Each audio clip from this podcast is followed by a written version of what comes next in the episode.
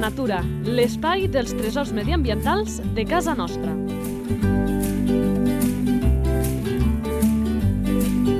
Un espai conduït per Francesc Balanyà.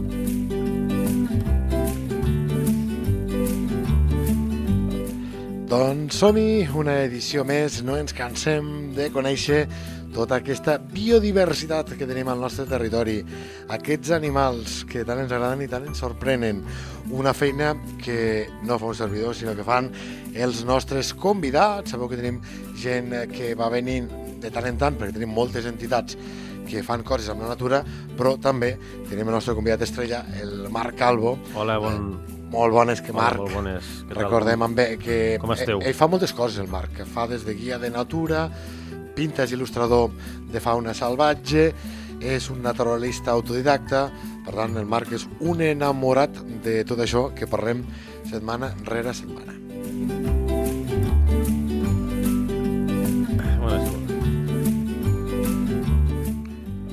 La fitxa tècnica. A veure amb quin animal ens sorprèn avui el Marc. Nom comú. Gineta o gat mesquer? I de Lleida què diem més? Ah, jo ho pensava, eh? jo crec que és geneta, no? Geneta, geneta. Sí, sí. Nom científic. Geneta, geneta. Clar, aquest el diuen a tot arreu. Esperança de vida. Uns 15 anys. Alimentació. Ocells, petits mamífers, eh, petits invertebrats... És un carnívor generalista. Però bàsicament triar ratolins. No especialitzat, no està especialitzat. I, bueno, també menja hasta cucs de terra. De fet, segons es presenta la situació i segons l'estació de l'any i segons la regió geogràfica on viu, domina més una dieta o una altra. El que també fa, sobretot a la tardor, és menjar molts fruits. Figues, mm, mores, I clar, Pomes. i, i entenc que aquest saber-se adaptar al que li ofereix l'entorn acaba explicant que el trobem a molts llocs. Sí, sí, és molt adaptable i molt frugal, ai, molt frugal, molt... té molta plasticitat alimentària i molt eclecticisme eh, ecològic. Molt... Hem, canvi... hem, ho hem explicat una mica, però et pregunto per si hi ha alguna qüestió més.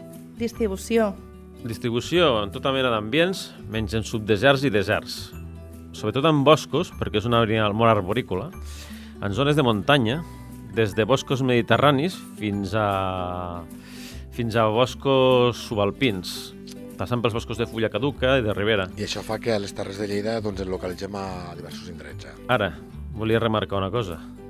Aquest animal és d'origen africà i en el seu am- ambient hi està convivint amb moltes altres espècies de gineta i allí viu des de les sabanes fins a selves de muntanya o selves de plana, o sigui, zones pantanoses. De fet, és l'únic de la gènere geneta que tenim aquí. Sí, l'únic, l'únic representant. Sí, sí.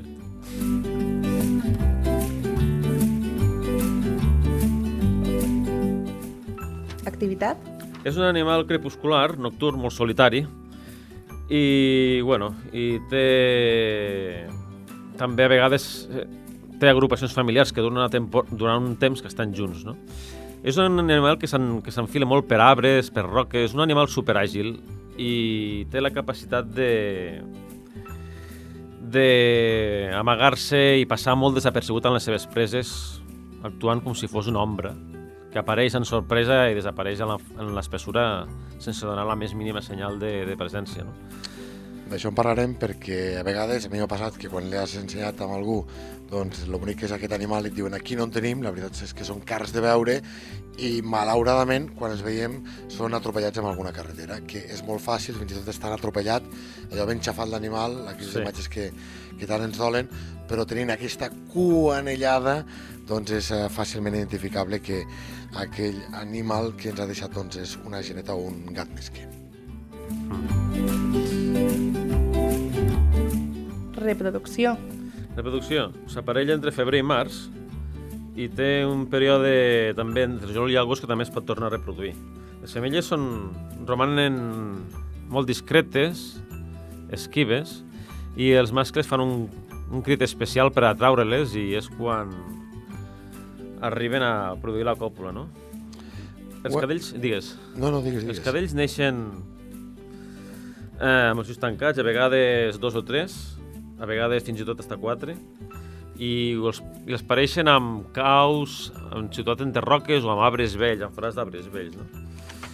Al cap de...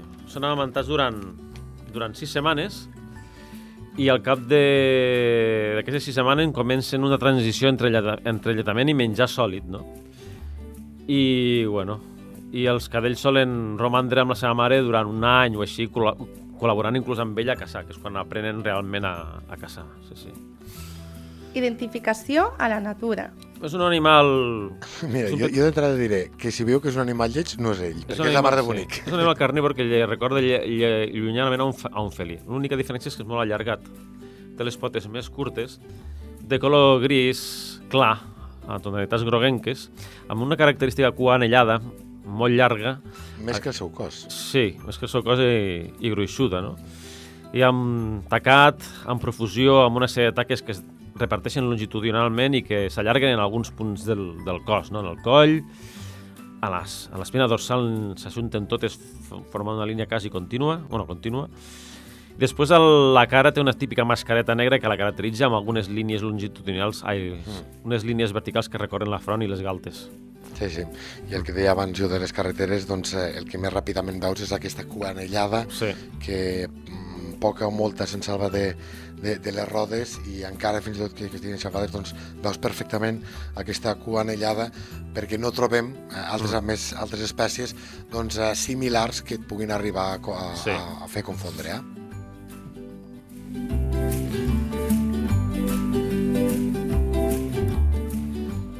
Vinga, va, que ja saps què, què és el que m'agrada a mi, Marc. Dis-ho, què és el que m'agrada. Les curiositats. Curiositats. que el nom de geneta ve de la costum que tenien els àrabs de portar a moltes d'aquestes genetes davant de la sella de muntar a cavall. O sigui, anaven muntant a cavall i portaven d'acompanyar una geneta a la part de davant. D'aquí ve el nom de geneta, d'anar de genet amb els cavalls dels, dels, dels àrabs. I l'altre nom l'explicarem després quan eh, fem el Natura Punta de Llengua, perquè Gat Mesquer també té la seva raó de ser, que després eh, explicarem. Eh? I, sí. I una altra curiositat és que el, la, la geneta pertany a una família que és la dels vivèrrids. Una, fa, una família bastant antiga, bastant primitiva, un linatge de carnívors bastant primitiu que es va separar dels felins, no? I és un linatge relativament proper als felins.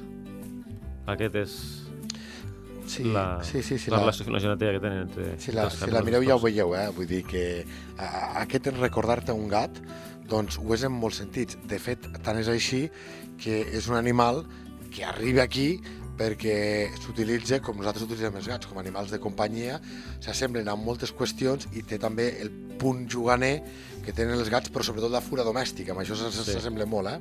Va ser introduït pels àrabs i pels, pels fenicis i possiblement per algun altre grup humà del Pròxim Orient o del nord d'Àfrica. També he llegit jo pels pirates, Els pirates, sí, només. Sí. que, perquè els, te- els tenien als vaixells, passaven llargues hores i a part de fer la companyia i d'animal de companyia, feien també, el Marc segur que ho sap, Bueno, des de desratitzadors i Exactament. controladors de ratolins. A vegades eh, jo em faig aquesta pregunta quan parlem de les espècies al·lòctones, eh, les criminalitzem a totes, penso ara amb el cranc de riu, amb el musclo zebra, amb la vespa asiàtica, i normalment acabem criminalitzant les noves, però les que porten aquí centenars d'anys, com puguin ser les carpes, com puguin ser les genetes, sembla que ja, ja els hi haguem perdonat, eh? Sí, i a més a més, són espècies que s'han nat naturalitzat i no han provocat problemes importants en el medi, no? S'han adaptat i han tingut han pogut establir una relació equilibrada amb l'entorn, no? A més a més, que algunes espècies d'aquestes al·lòctones hi ha registres fòssils molt antics que també hi eren en el passat.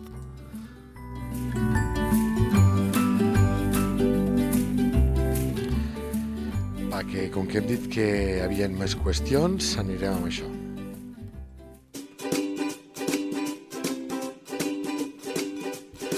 Al que li agrada al presentador? Sabies que... Que aquest animal té moltes coses per explicar i que el Marc les sap totes i que ens les diu. Què més podem dir de trets curiosos d'aquesta bèstia? Sí, que el nom de gat mesquer prové de la olor de més que desprèn, sobretot quan aquest animal és excitat, a través d'unes glàndules situades a la zona anal. D'aquí ve el nom de gat mesquer, per aquesta olor relativament penetrant de, del mesc que produeix moltes vegades i segons el seu estat d'ànim. I pregunto, perquè no ho sé i ara no em voldria confondre. També ho utilitza per marcar el territori? Home, el pressupost.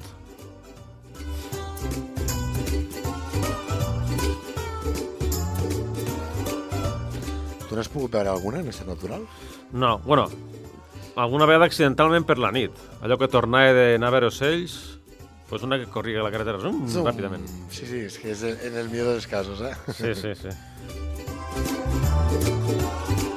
Què més podem dir d'aquest animal? Que hi ha moltes qüestions, eh? Pues una altra anècdota. Una vegada uns campistes van anar al Montsant. No, no m'has de preguntar mai, perquè a mi són les coses que més m'agrada. Tu, Marc, tens una anècdota, tens una curiositat? Sí, sí, Benvinguda sigui. Van explicar uns campistes que van al Montsant, a la vora del riu Montsant, i van de decidir cap a la nit allí, i no se'ls va acudir ni més ni menys que amb uns filats penjats xorissos, embotit, inclús algun pernil i tal. I, bueno, i l'endemà se van donar compte que havien vingut uns Però podrien ser diversos, visitants no? Però, clar, podrien ser diversos. de dos classes. Ho van veure perquè també en tenien d'animals i van veure que havien vingut dos, Despetjades, dos, dos, dos oportunistes, la geneta i, i la gardunya. Se van trobar en quasi totes les botifarres i xorissos menjats, mossegats, no va quedar quasi res. En qüestió d'una nit s'ho van fotre quasi tot.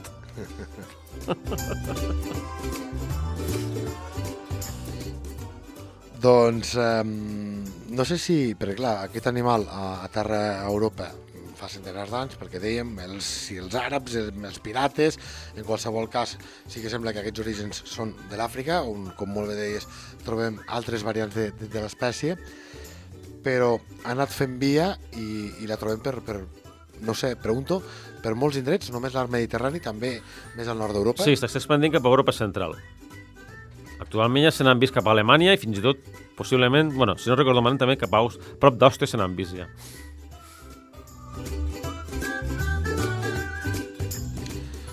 També, ara m'ho conec a nivell legislatiu, però també abans feia la comparativa amb la fura, perquè ho he llegit, no? això de que són animals, qui no té un gat, jo tinc una fura, un dia en parlarem, són molt joaners, eh, són molt peculiars, eh, i em sorprèn que, que hi hagi molta gent que tinguem fures i no tant, darrerament, gats més que, no sé si és perquè estan protegits, està prohibit, o, o, o simplement algú no, no hi ha caigut amb, amb, amb compte de, de, de.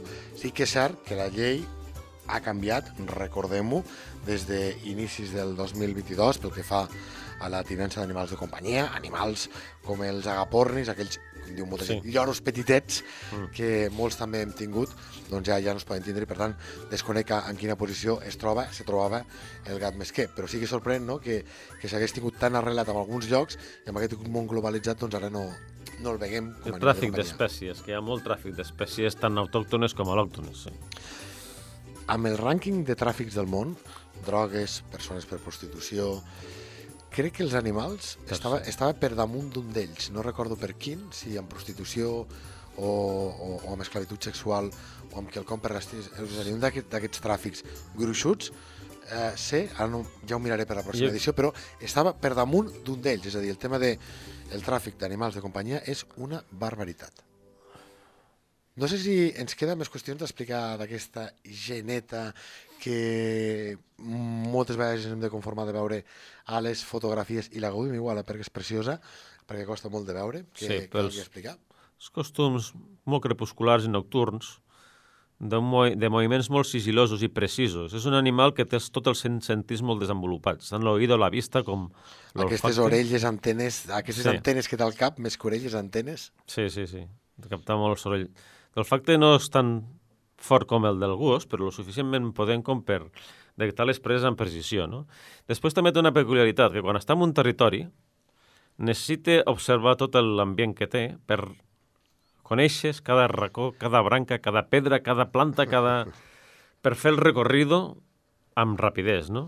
I anirà diverses vegades fins que al final moltes genetes són totalment fidels en fer el mateix recorrido territorial.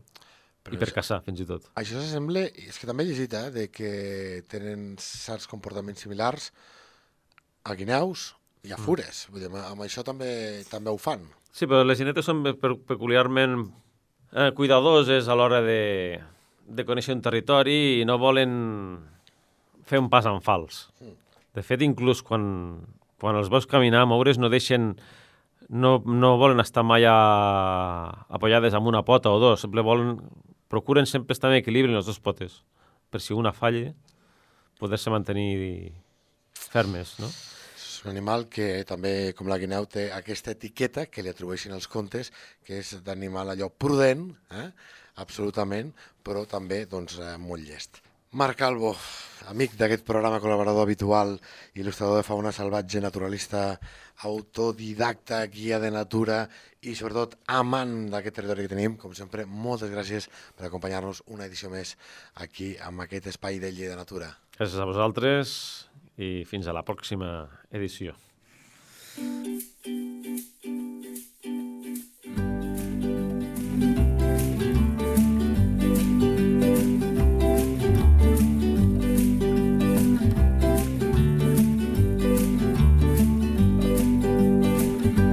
La teva entitat vol explicar un tresor de casa nostra?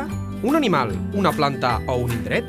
Si és així, envia un correu a lleida24 arroba lleida24.cat. Lleida Natura, l'espai dels tresors mediambientals de casa nostra. Un espai conduït per Francesc Balanyà.